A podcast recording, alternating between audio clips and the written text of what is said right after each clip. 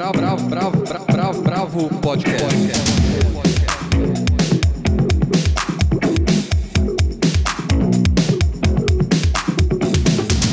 Olá, bem-vindos ao podcast da Bravo. Eu sou Guilherme Werneck e hoje, três meses depois de entrar em isolamento social, a gente repete um programa que fizemos bem no comecinho da pandemia. Nós pedimos a artistas e curadores para indicar coisas boas de ver, ler e ouvir durante esse tempo de quarentena. Eu estou apresentando sozinho, mas a produção desses depoimentos foi de toda a redação: Helena Bagnoli, Andrei Reina, Paula Carvalho e Almir de Freitas. Então nós teremos o ator e diretor Guilherme Weber falando de seus textos de teatro favoritos, a escritora Jaridia Reis selecionando seus livros do coração de poesia negra contemporânea, a diretora de cinema e de teatro Daniela Thomas falando dos filmes da sua vida, os criadores do Instituto Nicho 54, que atua na formação e na inserção de artistas negros no audiovisual, selecionando produções negras incríveis na internet. O compositor Morris Pichotto falando de seus cinco discos preferidos na quarentena. E a curadora independente Carolina Laureano indicando as exposições para ver em casa. Nesse episódio, a gente também traz um aperitivo do novo podcast que a Bravo está fazendo com exclusividade para Orelo, uma plataforma de podcasts que estreia na semana que vem. O podcast é o Maravilhas Contemporâneas e sempre vai trazer dois convidados para debater um tema a fundo. Nesse de estreia, eu e a Helena conversamos com a cantora e produtora de shows Fabiana Lian e com o cantor e compositor Tiago Petit. Bravo, bravo, bravo, bravo. Mas vamos começar pelo teatro com as dicas preciosas do Guilherme Weber. Bom, os meus cinco textos favoritos, né, pensando nos meus cinco textos de teatro favoritos, eu acabei pensando em clássicos, inevitavelmente em clássicos, nos textos fundantes né, da minha memória artística, digamos assim. Então, né, por isso não estou incluindo dramaturgia contemporânea, que tem obras-primas, mas quando a gente acha que acaba falando inevitavelmente de favoritos, a gente fala dessas pedras fundamentais. Então, sem ordem de preferência, eu falaria de Bruxas de Salem, um texto do Arthur Miller, escrito em 1953, que conta a perseguição das bruxas em Massachusetts, né, que aconteceu ali a partir de 1690. E o Arthur Miller escreve esse texto como uma alegoria ao macartismo, né, que, que foi quando o governo norte-americano passou a perseguir pessoas acusadas de comunismo.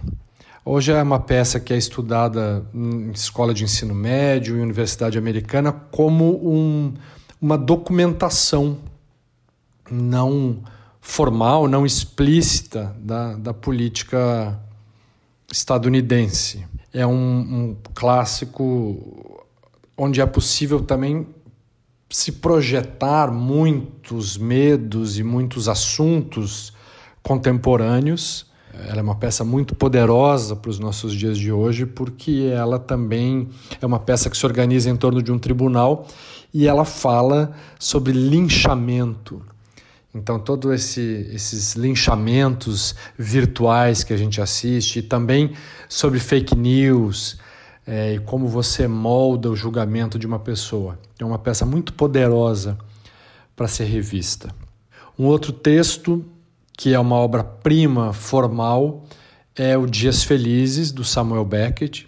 É, um, é uma espécie de encerramento da trilogia dele, do Esperando Godot e do Fim de Jogo e é um triunfo absoluto dessa forma que ele criou para os seus personagens desesperançados. Né? O Beckett falava que não existe nada mais engraçado que a infelicidade humana. Então, essa peça onde ele mostra uma senhora enterrada até a cintura no primeiro ato, depois enterrada até o pescoço no segundo ato, e que celebra a chegada de, de cada dia de uma forma muito otimista, mas quase neurastenicamente otimista, num fluxo contínuo de palavras, ela vai, vai buscando palavras furiosamente, palavras que mascarem, né, de alguma maneira, esse congelamento que é a existência dela. Então ela fica tirando coisinhas da bolsa, quase como um exercício de memória, através de restinhos de existência. E é impressionante que a falta de movimento que o Beckett promove para essa personagem resulta em pura ação. É uma peça vertiginosa de assistir como espectador. Eu assisti com a Fernanda Montenegro fazendo e depois assisti com uma grande atriz gaúcha chamada Sandra Dani, que para mim foi a montagem definitiva, incontornável, uma criação incontornável para essa personagem.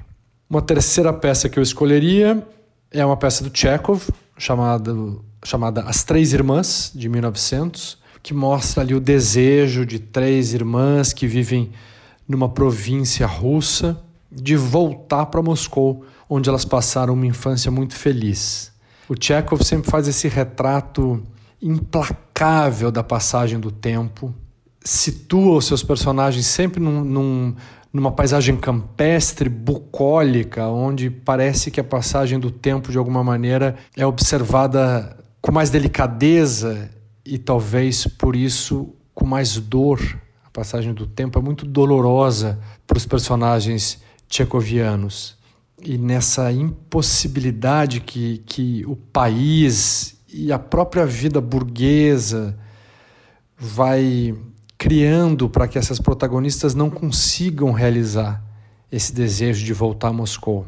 Isso não é um spoiler, né? Obviamente, porque eu estou falando de um clássico. E é uma peça que ecoa muito, de uma maneira muito dolorosa, essa pergunta: o que, que é preciso acontecer para que algo aconteça? É muito bonito também. Eu recomendo um livro de, de uma estudiosa da USP, a Tiesa Tissi, um livro chamado As Três Irmãs de Chekhov por Stanislavski. A parceria do Chekhov com Stanislavski é muito famosa e muito rica de se observar. E nesse livro ela vai analisando a montagem, as partituras do Stanislavski para a montagem que ele fez dessa peça do Chekhov. É muito interessante. A, a, troca de cartas entre os dois é muito fascinante. Também quando você lê a biografia do Stanislavski, Minha Vida na Arte, é a partir do, do, da maneira como ele olha as produções do Chekhov, que ele dirigiu em Moscou, é também a maneira e o lugar onde ele vai criando a própria teoria sobre o trabalho do ator que, que o tornou tão famoso. A biografia dele, Minha Vida na Arte, é extraordinária. Bom, três peças. A, a quarta peça, então, A Falecida, do Nelson Rodrigues, que é a primeira das consideradas tragédias cariocas, né? Que o Sábato Magaldi, Sábato fez um estudo extraordinário sobre a obra do Nelson e organizou as obras dele, as peças dele em, em grupos temáticos. E a Falecida é uma das tragédias cariocas. Na verdade, é uma peça que tem um ponto de virada bastante significativo na obra do Nelson, porque é quando ele situa verdadeiramente a peça num cenário carioca, a zona norte carioca dos anos 50 peça foi escrita em 1953 também, que, é, pelo jeito, com toda certeza, foi um ano brilhante para o teatro mundial, né? mesmo ano da, do Arthur Miller das Bruxas de Salem. Porque até então o, os personagens do Nelson ocupavam cenários também um pouco arquetípicos, e a partir da falecida ele crava a, a obra na zona norte do Rio de Janeiro e é um, uma síntese também dos vetores dessas suas tragédias que, que mexem com o psicológico, com o mítico. Esse grande personagem feminino que é a Zulmira, que escuta de uma cartomante o anúncio da sua morte, e a partir disso ela vai construir um, a, a sua, uma tragédia, a sua própria tragédia, que, que reúne uma pulsão de morte e de glória ela vai criar uma fantasia, uma espécie de fantasia compensatória por uma vida medíocre, ou pelo que ela considera ter sido a, a, sua vida medíocre, a mediocridade da sua vida. Então ela vai compensar isso com a fantasia de um enterro de luxo. É lindo. O, o e o Nelson Rodrigues são dois dos meus autores favoritos. Também são incríveis pela maneira como eles conseguiram o mesmo alcance em seus talentos em diferentes formas. Né? Tanto escrevendo prosa, como escrevendo dramaturgia, eles foram brilhantes. E, e são poucos os autores que conseguem isso. Beckett, que eu falei, o Chekhov e o Nelson Rodrigues. Nem o Machado de Assis, que é um gênio, as peças não são tão boas. É difícil realmente colocar autores com esse mesmo nível de grandeza na prosa e na dramaturgia. E então meu quinto texto é o Macbeth, que é uma das, da, acho que a tragédia mais curta do Shakespeare, a tragédia da ganância, da traição, da culpa, né, que conta a história de um regicídio. Mas eu também acho muito interessante observar que o Macbeth e a Lady Macbeth, né, esses personagens tão míticos, são personagens que procuram um novo mundo à custa do antigo. Eles precisam destruir um mundo da forma como eles conheceram para criar um novo mundo. Isso sem fazer nenhum tipo de julgamento moral das atitudes deles. E é, acho que uma das coisas mais lindas já escritas pela mão humana. Pela mão humana é ótimo, porque se é que alguma outra mão escreveu alguma coisa, e que num dos monólogos mais poderosos tem essa frase que é incrível, que eu adoro, que é a vida é uma história contada por um idiota, cheia de som e fúria e que não significa nada. Estes são cinco dos meus textos favoritos. Bravo, bravo, bravo, bravo. Agora vamos para a literatura com as dicas da escritora Jaridia Arraes. Oi, aqui quem fala é a Jaridia Arraes. Espero que vocês estejam todos bem, se cuidando. E eu vim contribuir um pouquinho nesse processo de autocuidado, indicando cinco livros de poesia escritos por autoras negras contemporâneas. Esses cinco livros estão entre os meus favoritos da vida. E por isso é natural que a Conceição Evaristo abra as indicações com o livro Poemas da Recordação e Outros Movimentos. É uma obra que atravessa gerações e é uma grande referência para outras poetas negras. Eu também indico Como se pesassem mil Atlânticos, de Bianca Gonçalves, Dilúvio Mudo, Uma Arcana Jornada, de Natália Moreira, Quando Vieres Ver um Banzo Cor de Fogo, de Nina Rise, e Um Corpo Negro, de Lube Prates.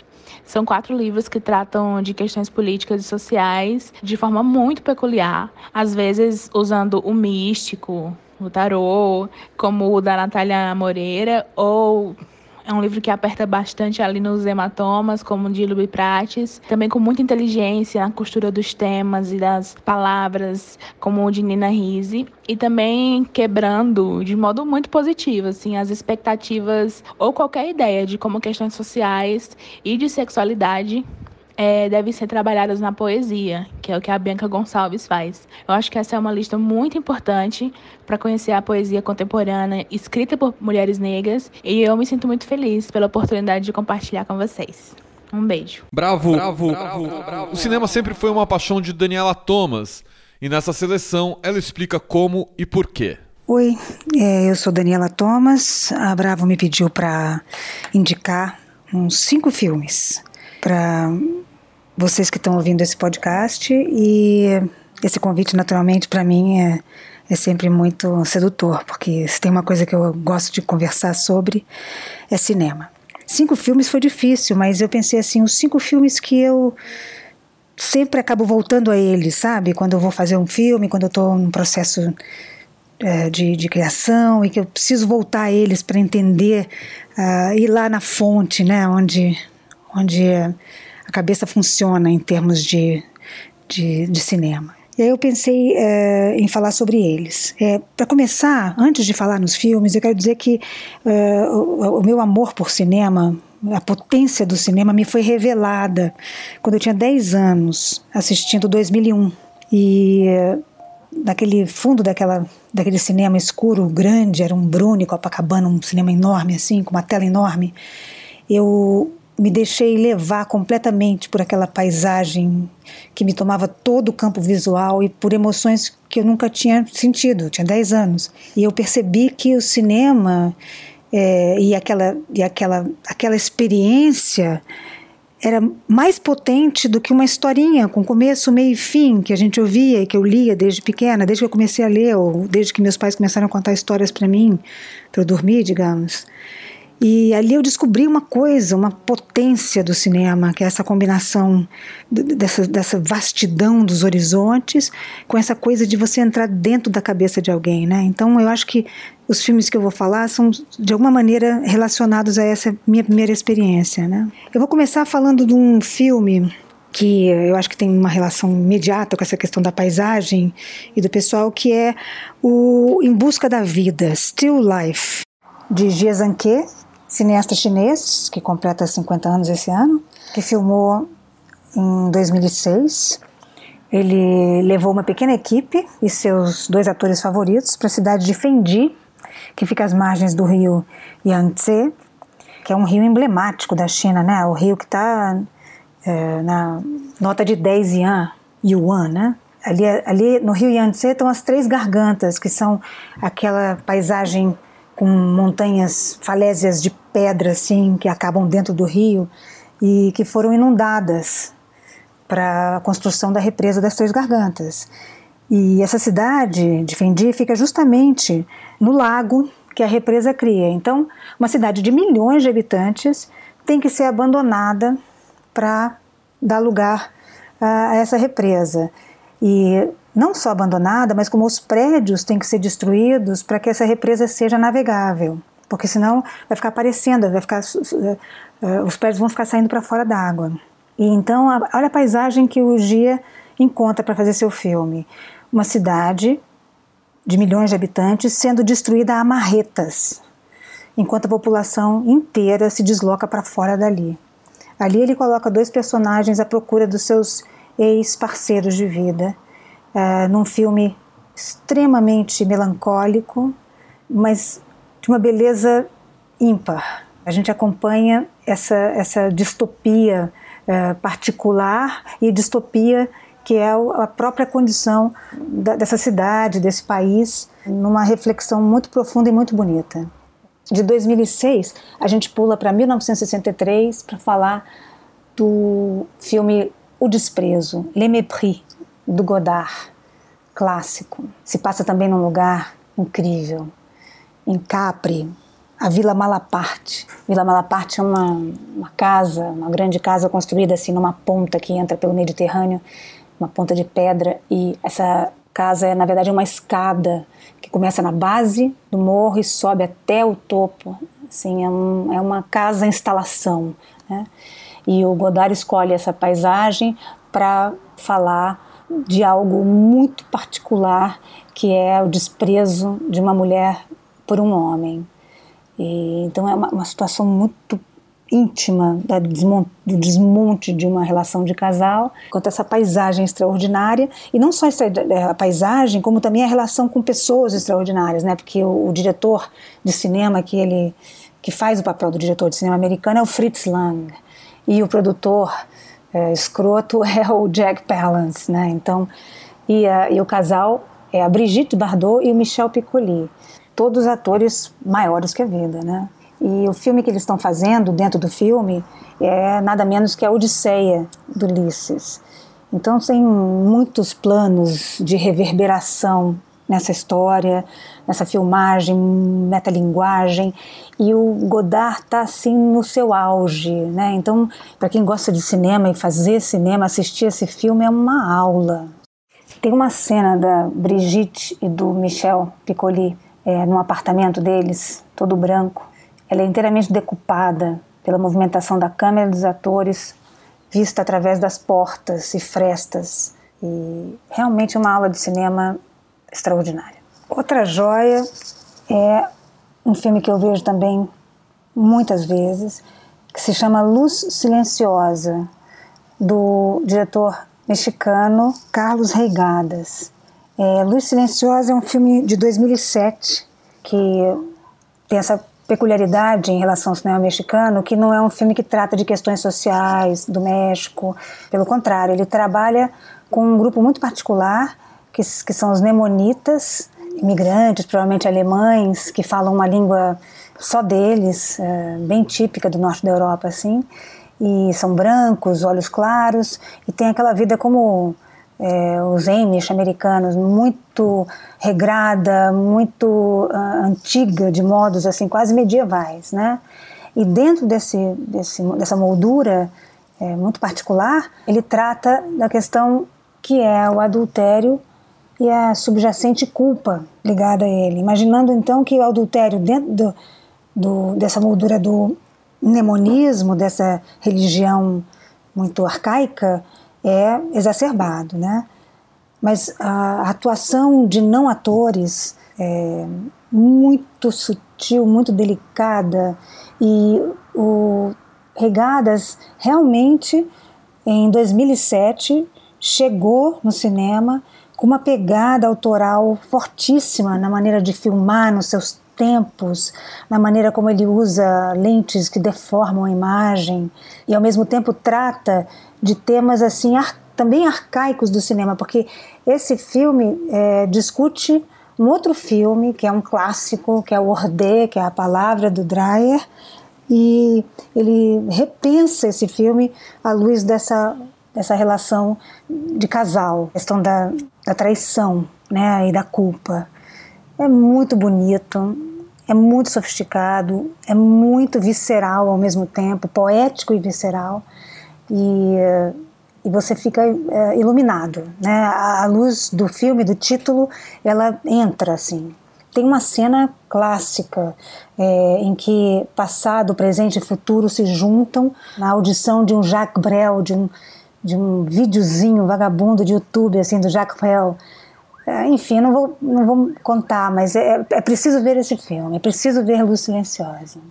O próximo, quarto, é talvez o meu filme favorito, também de 63, esse ano incrível para o cinema, porque além do Mepri, é, teve Oito e Meio do Fellini, teve Leopardo do Visconti, teve Os Pássaros do Hitchcock, um ano 63, e teve esse filme, Vidas Secas, de Nelson Pereira dos Santos. Vidas Secas é uma obra acabada, perfeita, redonda e ao mesmo tempo angulosa. É um filme seco, essencial, com uma das fotografias mais incríveis do cinema, e, curiosamente do Luiz Carlos Barreto, grande produtor brasileiro, que fez uma primeira sequência, que é um plano sequência de quatro ou oito minutos talvez, praticamente branco, assim como se a luz rasgasse a própria o próprio negativo. O Vidas Secas é um, a emoção descarnada, né? Porque você fica completamente envolvido por aquela família e tem talvez uma das cenas mais incríveis do cinema que é a, a morte da baleia. A baleia é a cadela personagem central do filme e do livro também, do Graciliano, que aliás o filme representa muito bem. O filme é uma tradução perfeita, das, das raras traduções perfeitas de literatura para cinema. E a montagem é uh, digna de Eisenstein, e, e, eu diria até que melhor. Não sei se existe esse tipo de comparação, mas uma perfeição de, de, de tema e de montagem, né? Então, é, Vidas Secas é um filme que vale a pena ver e rever. O último dessa minha série de cinco filmes para indicar é, é um filme que me atordoa até hoje. Toda vez que eu vejo, me atordoa sempre. E é um filme que se chama Memórias do Subdesenvolvimento, de Tomás Gutierrez Aleia, de 1968.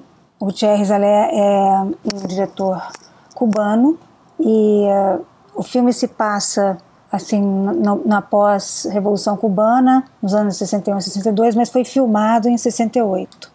Mas ele tem uma outra coisa que me fascina muito e que é, o Gezanque também tem e alguns outros cineastas que eu gosto muito também tem, que é trabalhar, aliás, o próprio Luz Silenciosa também tem, mas é trabalhar muito perto da realidade, quer dizer, é ficção, mas é, ele está o tempo todo, o Tomás está o tempo todo trabalhando com elementos do cotidiano da cidade, do lugar em que ele está filmando. Então, ele não, ele não arma a figuração, ele não, não desenha, ele gruda o filme na realidade, ele usa as pessoas, as ruas. Então, tem uma qualidade bem, bem uh, de documentário, as cenas de grupo, as grandes cenas.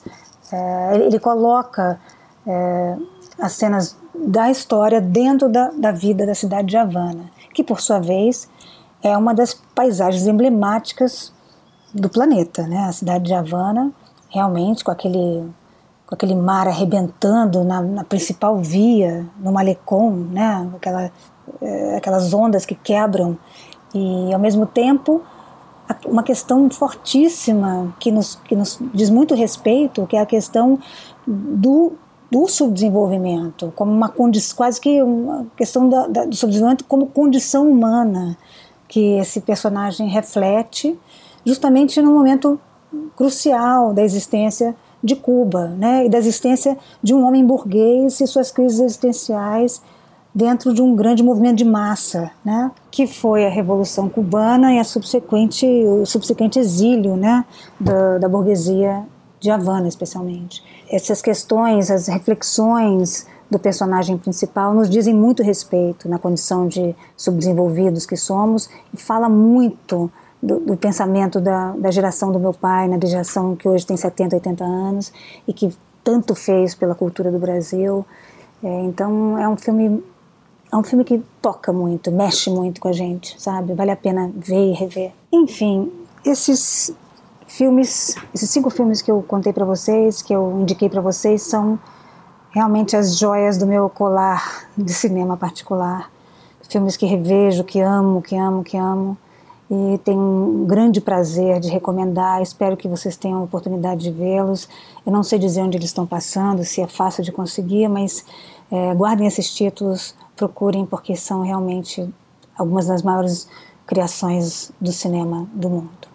Obrigada por ouvir. Bravo, bravo, bravo, bravo. Agora um pouquinho da produção audiovisual negra incrível selecionada pelo Raul Pérez e pelo Heitor Augusto do Nicho 54. Olá, eu sou Raul Pérez, eu estou aqui com o Heitor Augusto e nós dois, juntos com a Fernanda Lomba, somos os criadores do Nicho 54. O Nicho 54 é um instituto voltado à formação e à inserção de profissionais negros no setor audiovisual. Não sei se vocês sabem, mas menos de 3% dos cargos de liderança, como direção e roteiro, no Brasil são ocupados por pessoas negras. O cenário é ainda pior para mulheres negras. Então, o Nicho 54 vem atuar nessa deficiência e nesse cenário de desigualdade para tentar ao máximo qualificar e inserir profissionais dentro do setor. A convite da Bravo, nós fizemos aqui uma seleção de produções negras incríveis que estão disponíveis na internet. Coragem é um projeto bastante radical, que é uma espécie de janela para as reflexões, obras e pensamentos de artistas, cineastas, realizadores, pensadores e pesquisadores negros e negras aqui no Brasil. A concepção, direção e curadoria é do Lohan Dias, um artista e curador baseado uh, no Rio de Janeiro. E a TV Coragem ela traz tanto conteúdos mais mesmo do campo uh, da conversa, da reflexão e da aula. A gente tem, por exemplo, nesse momento disponível uma conversa com a Sil Bahia, mas também a TV Coragem ela é um espaço para as obras audiovisuais, né, para os filmes. Então, dentre a programação, que é atualizada semanalmente, eu destacaria um filme que está no ar nesse momento, que é o De Volta, de Jambi Santiago, um filme completamente atual nesse momento em que a gente está vendo finalmente uh, nos Estados Unidos as estátuas racistas uh, ou que, enfim, homenageiam pessoas da supremacia branca sendo derrubadas. E o De Volta ele é um gesto que faz o mesmo aqui no Brasil que propõe a mesma realização. O Nicho 54 indica também Vaga Carne, um longa-metragem baseado na peça da atriz, dramaturga, diretora Grace Passot, uma das artistas mais prolíficas da atualidade. O filme, baseado na peça, é Uma Estranha Voz Toma Posse do Corpo de uma Mulher Negra, o filme é uma porrada. A adaptação para o formato audiovisual é um, é um grande acerto. Foi dirigido pela própria Grace junto com Ricardo Alves Jr. E o filme está disponível no site da Embalba Filmes, que é a produtora. Vale conferir. Bonde, o curta-metragem concebido pelo coletivo Gleba do Pêssego e dirigido por Azap Lucas, ele é talvez o filme mais vívido dessa temporada mais recente de curtas que tem circulado nos festivais brasileiros. Né? Ele apresenta, ele traz, apresenta, ele explode em tela as vivências e as reflexões coletivas de uma geração de LGBT negros, né? E nesse sentido, ele faz parte de um panorama maior que tem filmes como Perifericu, como Negrume, Ilhas de Calor, Regu é Golombra de uma sapatão quase arrependida, enfim, faz parte desse contexto mais amplo, né? O Bonde, ele tem uma vivacidade, uma energia, uma inventiva atividade formal, na incorporação de referências que vão muito além do cinema, né? Então, assistindo ao filme, a gente fica com essa sensação de que a imagem cinematográfica ela não está acima e à parte do mundo, muito pelo contrário, ela faz parte desse tecido, ela constitui esse mundo. E o que constitui, o que forma a imagem é, no bonde é uma plétora de, de referências que o filme se deixa permear sem vergonha alguma. Esse desavergonhamento do bonde é talvez a característica mais marcante desse filme que está disponível no Porta Curtas. Tudo que é apertado rasga esse filme de título ótimo do pesquisador Fábio Rodrigues Filho é, executa um laborioso trabalho de montagem para, primeiramente, construir um certo mosaico das atrizes e dos atores negros das gerações mais velhas no cinema brasileiro apresentando suas reflexões, suas obras, mas também criando pontos de contato entre muitos deles, né? Esses pontos de contato de novo estabelecidos pela montagem, né? É um filme todo em cima de trabalho de arquivo, então ele coloca, por exemplo, o Mota para conversar com Ruth de Souza, que conversa com a imagem do Pitanga, que conversa com a imagem do Pompeu, a gente volta para escutar as reflexões da Léa Garcia, enfim, tem esse trânsito formal, uh, discursivo o tempo inteiro. Mas uma outra dimensão mais propositiva e sensível do filme é que ele consegue dar conta desse sentimento tão frustrante, né, de como o racismo ele é uma montanha imensa para se superar e como a atuação desses profissionais ela é grandiosa. Eu sinto, como pesquisador, como curador, que o Tudo que é Apertado Rasga, disponível no Porta Curtas, ele é talvez o grande gesto de agradecimento e de reconhecimento aos pretos e às pretas mais velhas do cinema brasileiro. E por fim, o Nicho 54 indica três longas-metragens da mesma produtora que estão disponíveis gratuitamente até 3 de julho no, no YouTube. Se trata da Rosa Filmes, que é uma produtora baiana, responsável por um dos filmes mais delicados e bonitos dos últimos tempos, que é o Café com Canela. O Café com Canela é um filme que trata sobre a relação entre duas mulheres negras, fala sobre luto, pesar, transformação. Vale muito a pena conferir. E além do Café com Canela, tem outros dois títulos que também são dirigidos pelos mesmos diretores, a Glenda Nicásio e o Ari Rosa. Então, Ilha e Até o Fim também estão disponíveis no YouTube da produtora. Só ir lá conferir. Bravo, bravo, bravo, bravo. O cantor e compositor Morris Pichotto tem lançado a conta-gotas o seu novo disco durante a pandemia. Mas para nós ele fez uma seleção do que ronda seus ouvidos nesses tempos. Alô, amigas e amigos, ouvintes do podcast da Bravo. Aqui quem fala é o Morris. Sou músico, sou compositor e fui convidado a falar de cinco discos que eu tenho escutado bastante na pandemia. Vamos lá, o primeiro deles é Let's Play That, do Jardim Macalé. É um disco em trio que ele gravou com o incrível Naná Vasconcelos e o saxofonista Ricardo Guima é uma atmosfera maravilhosa, você se sente dentro do estúdio com eles. E tem uma frase ali que é: Costura, meu amor, costura, com linha dura, meu amor, com teu. Isso aí já vale um álbum inteiro. O segundo disco é o Olé, do Joe Coltrane. John Coltrane. Eu sou completamente enfeitiçado pela música do John Coltrane. E o Olé, que é a faixa título desse disco, chama-se Olé, tem uma peculiaridade incrível que são dois contrabaixistas tocando e eles trabalham com arco, trabalham com pizzicato, enfim, com, eles trazem aquele modalismo espanhol com muita repetição, é, é mântrico, é maravilhoso. E isso me levou para o terceiro álbum, que é o álbum Atlantis, do pianista McCoy Tyner. McCoy Tyner foi o pianista do quinteto do Coltrane, e talvez até por isso eu não tenha ouvido ele com tanta atenção, sabe? É, parece que ficou meio acessório ali com o Coltrane, depois da morte dele no ano passado, eu falei, meu, eu vou ouvir tudo. Ouvi todos os discos do McCoy Tyner e pirei especialmente num disco chamado Atlantis, que é um disco ao vivo gravado em 75 em São Francisco, onde o virtuosismo e a loucura pianística, ela vai para um lugar assim impressionante. O McCoy Tyner também toca percussão nesse disco e tem um brasileiro, Guilherme Franco, que tocava lá naquele, naquele, naquele tempo com os jazzistas. E tem um samba, inclusive, um samba muito louco do McCoy Tyner. O quarto álbum, a gente vem aqui para o Brasil e vem aqui para São Paulo. Eu vou falar do Passo Torto com o grupo Passo Torto. Passo Torto é um quarteto formado pelo Kiko Dinucci, o Rômulo Frois, o Rodrigo Campos e o Marcelo Cabral. Para mim, eles têm feito a história e continuam fazendo a história da canção brasileira nos últimos 10 anos, e inclusive com arranjos incríveis. Atualmente eu estou lançando meu disco, eu tenho a sorte e a honra gigante de ter três integrantes do Passo Torto no meu som, que é o Rômulo Frois, que faz a direção musical e compõe comigo, o Rodrigo Campos, que toca guitarra, cavaco e compõe comigo, e o Marcelo Cabral, tocando contrabaixos. E por último, eu vou falar do Outono no Sudeste, que é o disco do grande Maurício Pereira, que é um rolê pela cidade de São Paulo, né? É uma crônica, é um caminha pela ele caminha pela cidade de São Paulo fazendo uma crônica. Eu também tive a sorte de ter uma música minha gravada nesse disco, Rubião Blues. E com isso eu fecho essa lista, essa lista quinta, quíntupla, tá? Um abraço, um beijo a todas e todos. Fiquem em casa na medida do possível e consumam arte e façam arte e vamos que vamos. Ok? Até mais. Bravo, bravo, bravo, bravo. Para terminar essa rodada de indicações, a curadora Carolina Laureano traz dicas preciosas de artes visuais para curtir em casa.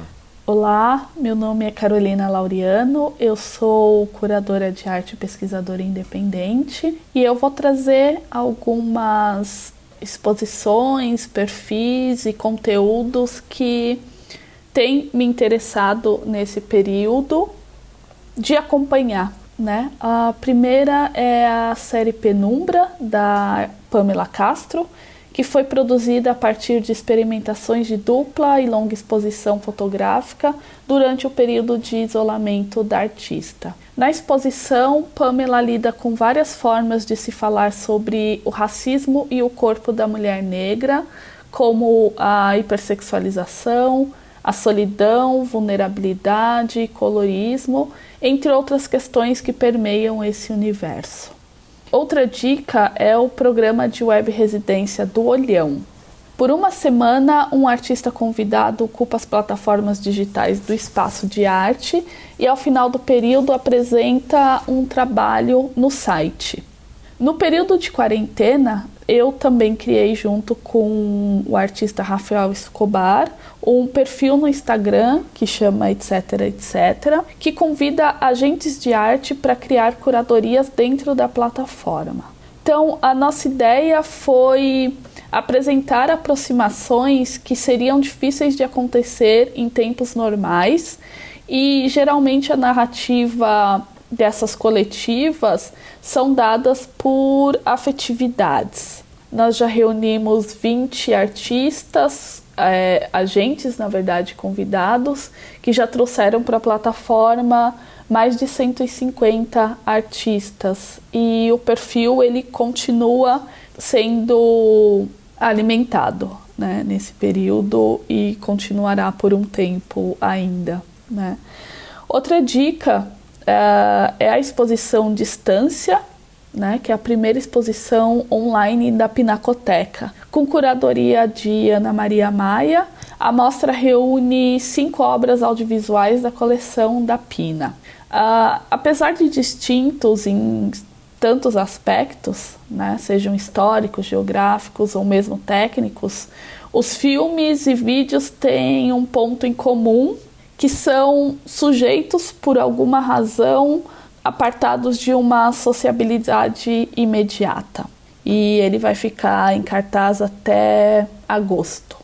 E para finalizar, eu trago o projeto 19, que foi que é criado, né, que foi criado pelo consultor de arte Fernando Mota, que é um programa ao vivo que acontece no seu perfil no Instagram, no qual ele cria um diálogo de aproximadamente 19 minutos com profissionais da indústria criativa, né?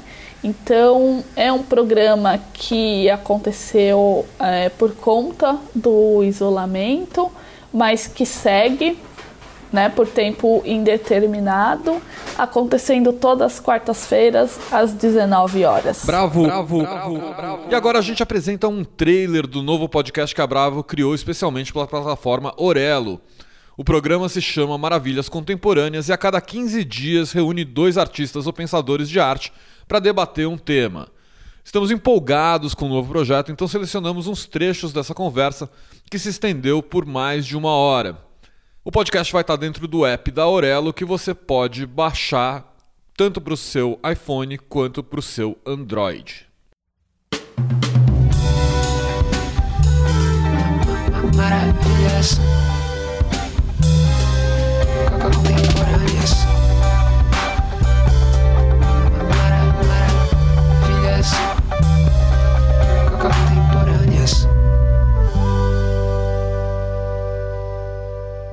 Esse é o primeiro episódio do Maravilhas Contemporâneas, um podcast da Bravo para discutir ideias a fundo. Bom, hoje nós vamos falar de música, mais especificamente de como toda a cadeia de profissionais que atuam no mercado da música, de artistas a técnicos, são impactados pela pandemia. Para esse podcast, sempre teremos dois convidados e nesse momento está sendo gravado à distância, cada um na sua casa, cumprindo o isolamento social que é tão necessário nesse momento em que o número de mortos e infectados não para de crescer no país, infelizmente. Bom, quem está aqui para debater com a gente nessa estreia são a Fabiana Lian e o Tiago Petit. Maravilhas contemporâneas. E eu acho que é mais interessante, é, é, doloroso e interessante ao mesmo tempo, é que a gente é muito habituado com controle, né? Principalmente quem é do, do mercado de entretenimento, produção, quer controlar tudo, tem o orçamento, o cronograma, tudo super controlado ali, e de repente você tá num momento que você não sabe quem vive, quem morre, você vai ter grana no mês que vem, como que, quando que você vai poder voltar à vida normal. A gente chegou num momento parecido com a Idade da Pedra, assim, quando você não sabia como e se você voltaria para casa? Tô pensando aqui, lancei o meu último disco em março de 2019 e sinto que o choque para mim, imagino que esse choque que tá todo mundo vivendo agora, que é meu Deus, Será que quando vai ter show de novo? Eu, quando lancei o disco em 2019, já tive essa sensação plena com o governo é, sem incentivo nenhum para a cultura, tudo se desmantelando. Já lancei o disco em 2019 pensando: meu Deus, será que eu vou ter show? Quando vai ter? Será que vai entrar dinheiro? Será que não vai?